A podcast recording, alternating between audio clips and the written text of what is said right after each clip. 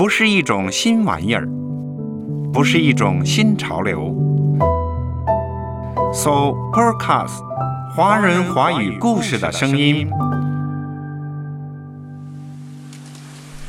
云天收夏色，木叶动秋声。今天立秋，读诗词，感受历代文人墨客的关于秋的喜怒哀乐之情。阅读，开阔视野，豁达心胸；阅读，寻到来处，明白归途。在阅读中，看见不一样的世界。遇到更美好的自己。林可辉，阅读世界。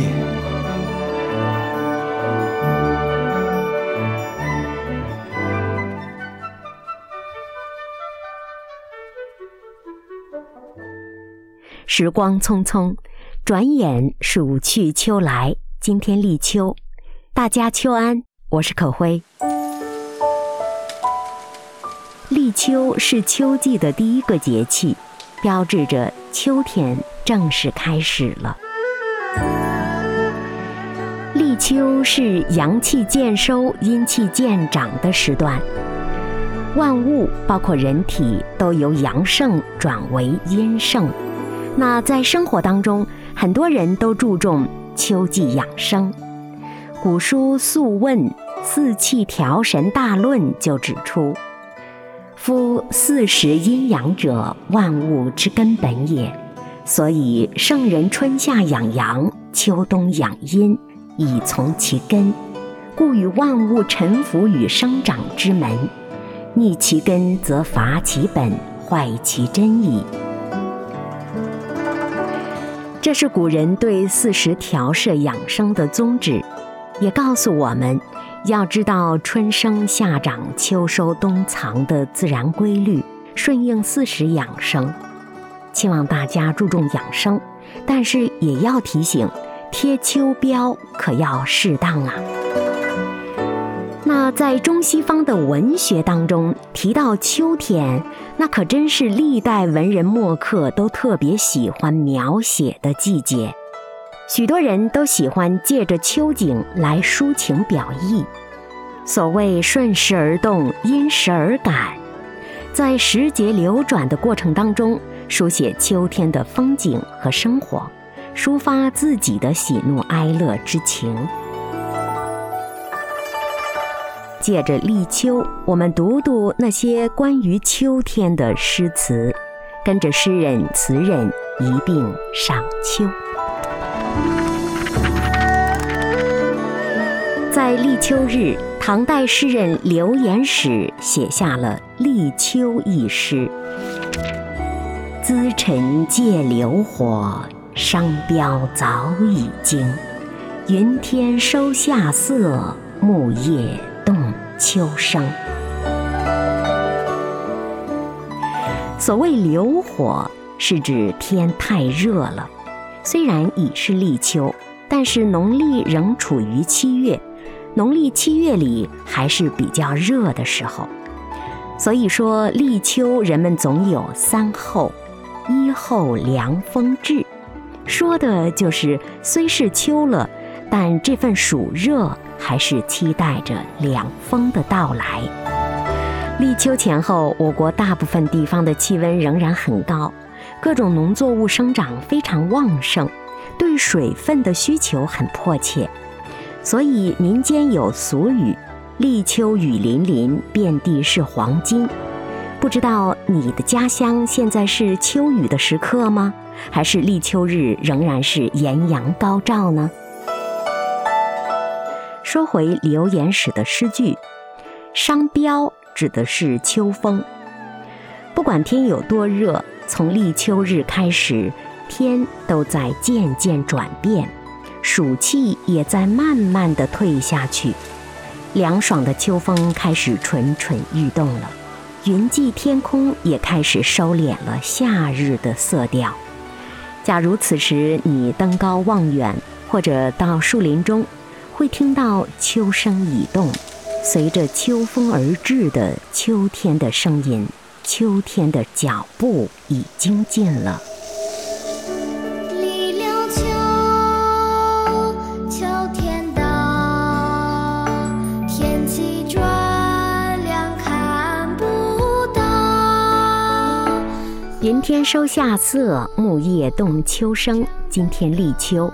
可会借着这个节气，跟大家在阅读世界分享经典的关于立秋的诗词。看来秋天真来到。欢迎收听《阅读世界》。在中国，许多传统的节日节气都是定型于唐朝的。唐朝人似乎特别容易感知自然。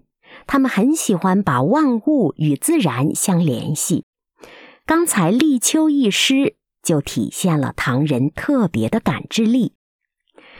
仍然是唐代大诗人孟浩然也写了立秋之后的初秋一诗：“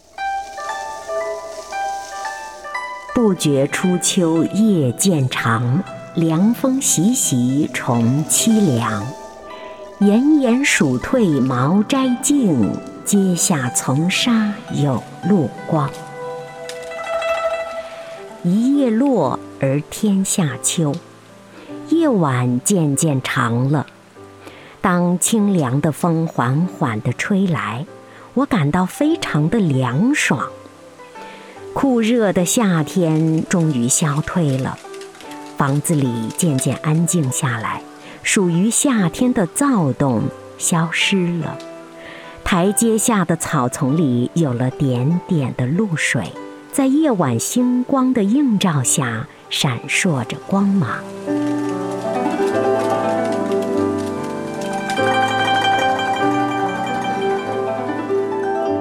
这是孟浩然笔下初秋之景致，其中有个词“凄凉”。在原诗中，代指的是凉爽清透，不是悲哀凄苦的意思。大诗人让我们感知了秋天的变化。这样的诗往往会传达出古人天人合一的思想，文人们将自我的生命和自然相融合。宋朝诗人说：“春有百花，秋有月，夏有凉风，冬有雪。”提到秋天，怎能不提秋月呢？同样是写立秋，宋朝诗人刘翰在诗句中提到了“乳鸦啼散玉屏空，一枕新凉一扇风。睡起秋声无觅处，满阶梧桐月明中。”夜色转凉了。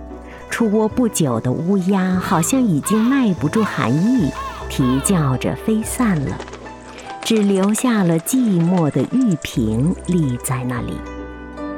夜晚寂静下来，我的枕边吹来了一阵阵清新的凉风，就好像是有人拿着扇子在一下下的帮我扇着。从睡梦中起身。静静地来到寂静的院子里，沉睡中依稀感觉到的秋声，却是无处可寻的。只见明媚的秋月下，满街的梧桐落下了叶子。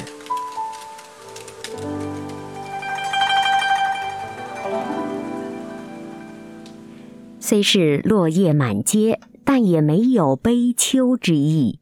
若无闲事挂心头，便是人间好时节。立秋之后，天气由热转凉了，昼夜温差变大了。听众朋友可要适时的添加衣物呀。即便是户外锻炼，也要选择适宜的轻松平缓的活动。也别忘了注意疫情，合理佩戴口罩哦。生命只有一次，生活不该只有忙碌和追逐。在阅读中放慢脚步，让心灵更靠近大海、星辰、月光。阅读，而后诗意的栖居于大地之上。阅读世界。说到关于月亮，很多人都有看月思某某某的情感，比如思乡、思人、思愁。但是唐代诗人李白提起月亮，那可真是洒脱之极。李白有诗把酒问月：“青天有月来几时？我今停杯一问之。”看到同样的景致，不同的人会有不同的情感。再说回秋天，自古很多人都把秋天视为悲哀的季节。自从立秋出现在诗词之中，就伴随着秋天特有的愁绪。古人对秋的感怀由来已久，若追溯，真可追溯到《诗经》之中。《诗经》有言：“桑之落矣，其黄而陨。”叶子落了，秋天气候的变化让人觉得哀愁。而战国时期文学家宋玉的长篇抒情诗《楚辞九变》里，则直接感叹：“悲哉，秋之为气也！萧瑟兮，草木摇落而变衰。”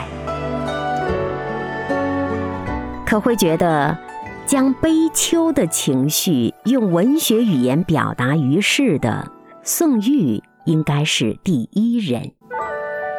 到宋代大诗人欧阳修的笔下，《秋声赋》就更加写出了秋天的其色惨淡，其气凛冽，其意萧条。似乎这样的秋天，给很多人带来了悲伤的理由。哀愁的根据，比如大唐诗人李益在立秋前一日照镜子，就写下了下面的四句诗：“万事消身外，生涯在镜中。唯将两鬓雪，明日对秋风。”立秋前一天。诗人李益站在镜子面前看自己，镜子中的自己雪鬓霜环，身外万事似乎瞬间都变成空的了。茫茫生涯无果，还要面对明天的秋风，禁不住心生感慨，黯然神伤。在他眼中，所谓过往不过浮华一梦。身外一切往事似乎都可以一笔勾销，都把它们留在镜子里吧，无论得失成败。可是镜子外面呢，还要面对明天，不是吗？时光匆匆无情，次日就是立秋了。秋风一起，万物凋零，自己的命运不也如此吗？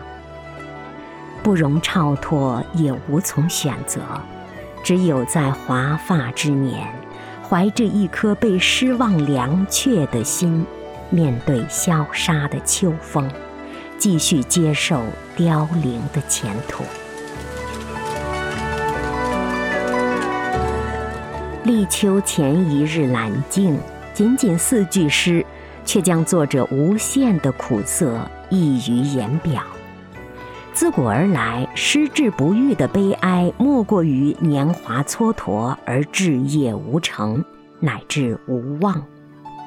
假如他真的认定了无望，反而转向了超脱，可是，在当时的人世当中，读书人总要奔波仕途，甘受沦落的苦楚，也要继续向前。想到李益心中无望。人生无果，真是一片悲哀拢在心头。假如他也能够有望、有信、有成，该多好呢！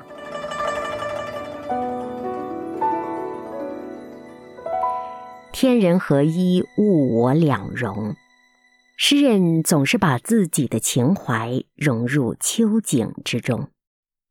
唐代大诗人白居易在立秋夕也是有怀孟德的，一与故人别，再见新蝉鸣。所思渺千里，云外长洲城。在这秋天的夜晚，诗人白居易与好朋友分别了。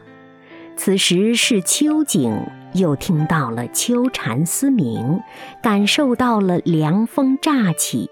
在这本该是清闲的秋静中，他感觉到的却是无比思念。萧瑟秋风，凋零草木，南飞大雁，远遁游子。这样的景致总是会勾起人们心底里对秋的凄美伤感。宋代诗人吴文英说：“何处何成愁，离人心上秋。”因为离别，心上的愁便浓成了秋。即便有明月，也怕登楼。秋意浓，离人心上秋意浓。因为心中有思念，这秋景变得格外的清凉哀伤。或许宋代词人秦观在《七夕立秋词》中所言更能表达心怀。回首西风犹未忘，追得丧，人间万事成惆怅。单单一个立秋，就让很多人心中的思绪万万千千难以抚平。所思渺千里。云外长洲城，何处何成愁？离人心上秋。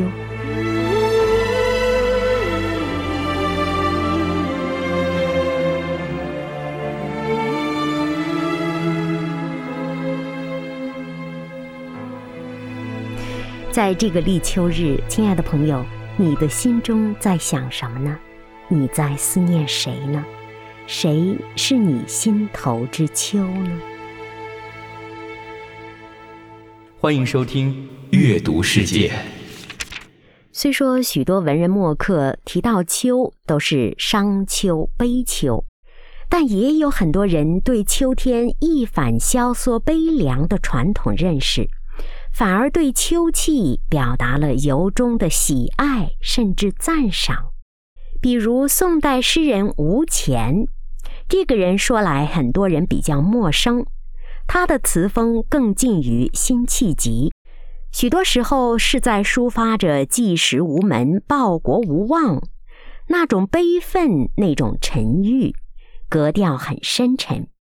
可是写到秋夜之雨的时候，却偏偏写到了喜雨。不嫌天上云遮月。雨来正是霜绝，雷公驱电母尽收卷，十分烦热。三更又报初秋了，少待他西风凄冽。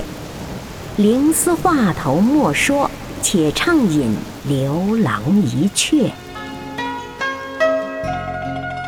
加的就是最尾的一句话了，我们不多说什么了。西风凛冽，星转斗移，悲秋伤景的话不用多说，咱们且饮酒作乐，听一曲《刘郎之歌》吧。清代诗人季东的诗，则更加表现了他对秋天的旷达的热爱和赞颂。比如在秋气之中，他想到了翱翔的鹰隼，诗句说。风自长城落，天连大漠宽。摩梢现鹰隼，剑河而飞团。诗人季东非常喜爱凉爽的秋天，他觉得天空连着大漠，显得无比的宽广，加上风从长城那边吹来，再加上空中翱翔的鹰隼，他感觉到。鹰击长空，让人觉得胸怀阔大，精神豪爽。可辉查阅了一下季东的资料，在《清七百名人传》中记载，季东少负经世才，意气勃发，奈何弗能用也。于是放废失志，纵游四方。什么意思？就是说非常有才华，却不被重用。于是心中失志，便遨游四方。此时写诗应该是满腹牢骚的，看到秋景也应该是觉得悲凉的。但是季东没有，他反而因为风，因为大漠，因为鹰隼而心胸顿时宽敞。精神一振，仿佛又找到了努力的动力。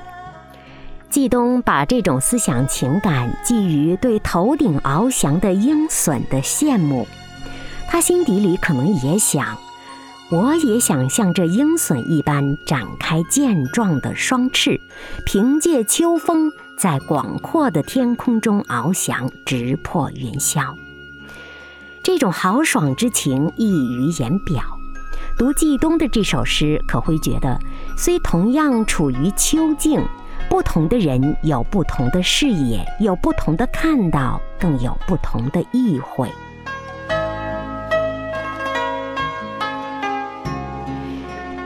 读季东的诗，也让可辉想到了另一首诗，它记载于圣经的以赛亚书中，是由先知以赛亚执笔所写的。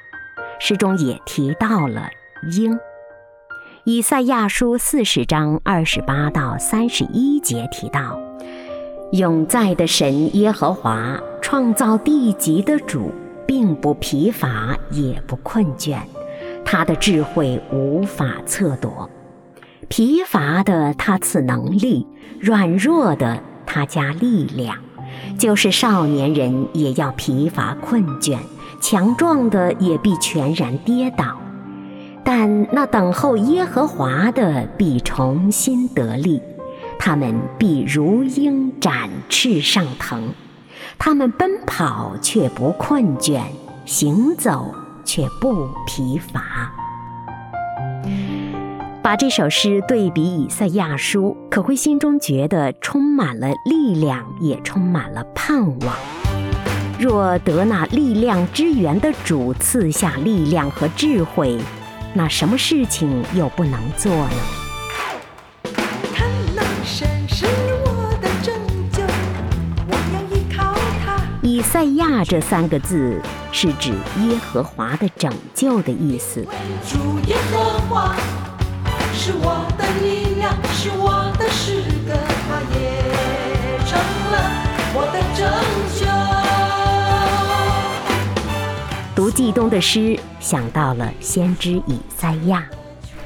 云天收夏色，木叶动秋声。今天立秋，可会借着这个节气，跟大家在阅读世界分享了一些经典的关于立秋的诗词。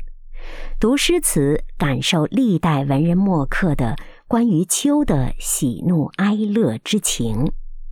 有人是感知秋天，有人悲秋，有人喜秋，还有人会叹秋。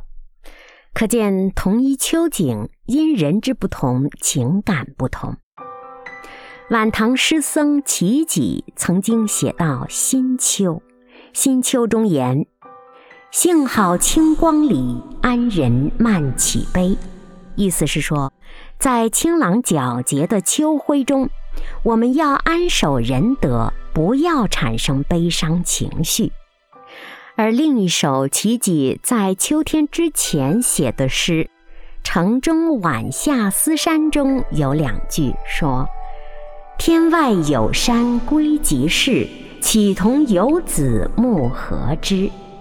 意思是说，天外有山是我的归宿。难道我会像游子一样，到了傍晚还不知落脚何处吗？言外之意，很多人在秋天的时候会迷惘，找不到归途。可是我在晚夏就已经明白了，天外的山就是我即将归去之地，我不会因此而迷惘的。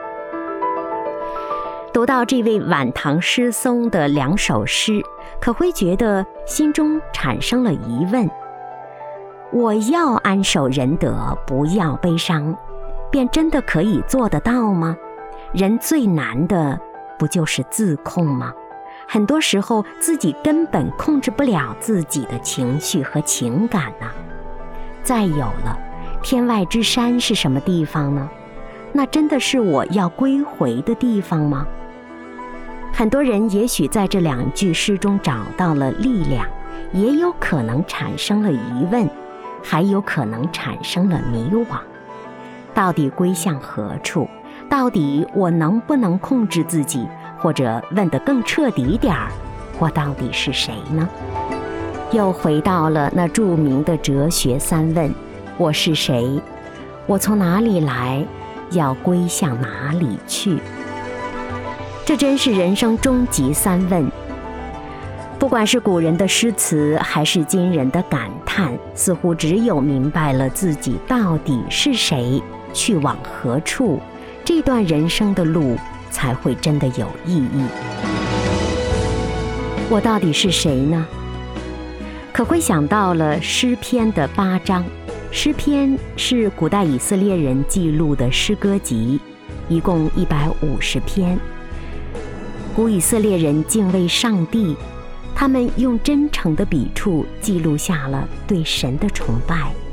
这些诗歌可谓都是神圣诗篇。诗篇八篇中一语中的地讲明了人从何处来。我观看你指头所造的天。并你所陈设的月亮星宿，便说：人算什么？你竟顾念他；世人算什么？你竟眷顾他。这宇宙天地，这天下的每一个人，都是上帝所造的。我们找到了来处，那将归于何处呢？在圣经的第一卷《创世纪》三章提到。